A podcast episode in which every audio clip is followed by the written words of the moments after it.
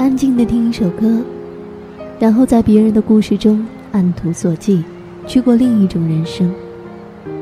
终于知道，其实，在这个庞然的世界中，你并不是孤单的一个。轻轻问候一句：“你好，我是珊珊。”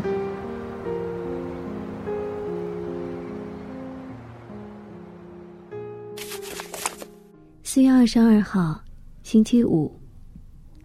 照理，今天应该和票务那一边联络了。